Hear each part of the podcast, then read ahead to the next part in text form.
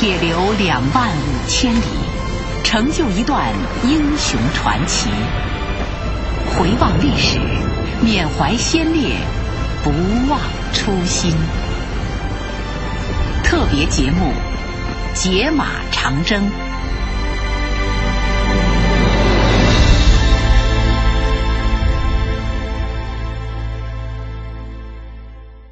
中央红军红四方面军在茂功会师后，为打破国民党军的围剿，开创中国革命新局面，创造了十分有利的条件。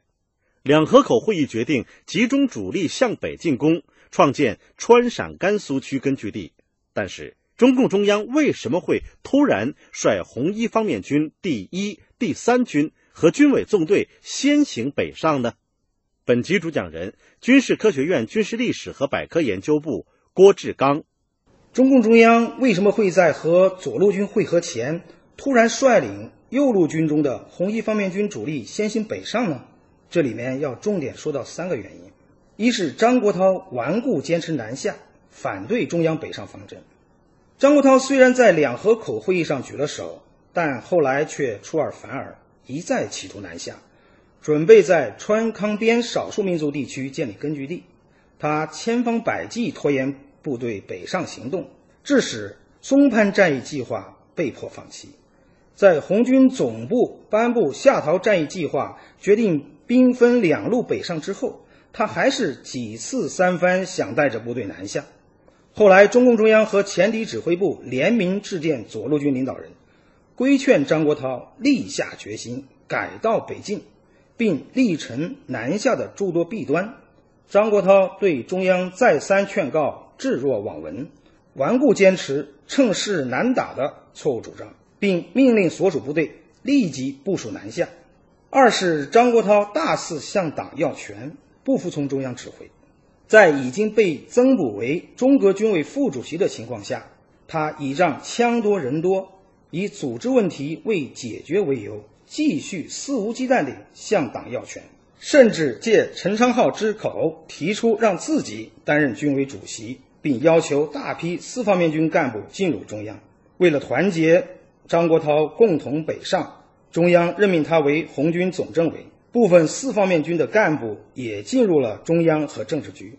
但张国焘还不满足，一直拖延北上，在中央的一再催促下，才继续前进。当先头部队进至嘎曲河时，他又借口河水上涨，停止前进，并电告中央和右路军领导人。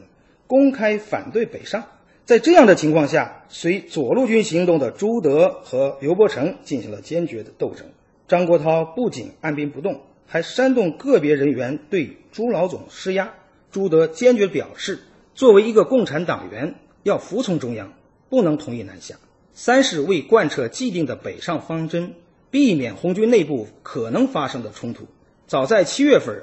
张国焘就在四方面军军以上干部会议上提出，要用枪杆子审查中央的右倾机会主义路线。九月八日，他电令右路军中的红四方面军驻马尔康地区的部队，要他们转令军委纵队移至马尔康待命，如其不服从，则将其扣留。九月九日，张国焘电令前敌指挥部主要领导，率右路军南下，彻底开展党内斗争。担任右路军参谋长的叶剑英看到电报，立刻报告毛泽东。经紧急磋商，为贯彻北上方针，避免红军内部可能发生的冲突，决定率右路军中的红一、红三军和军委纵队迅速转移，脱离险境，先行北上。中央红军主力北上后，张国焘于十月五日在啄木雕另立所谓的中央，自封为所谓的主席。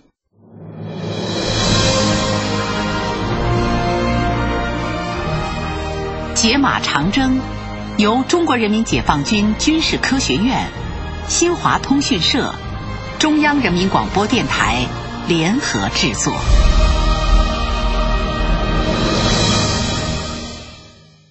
一九三七年三月三十一日，毛泽东在中央政治局扩大会议上，当着张国焘的面指出，会合后中央要迅速北上，他按兵不动，中央尽力迁就他。安他一个红军总政委，但一到马尔干就反了，要用枪杆子审查中央的路线，干涉中央的成分和路线，这是完全不对的，根本失去了组织原则。叶剑英把秘密的命令偷来给我们看，我们便不得不单独北上了，因为这电报上说南下彻底开展党内斗争。当时如果稍微不慎重的话，是会打起来的。历史证明，中央率红一方面军主力先行北上，一是避免了红军间可能的武装冲突，保存了党和红军的核心领导力量；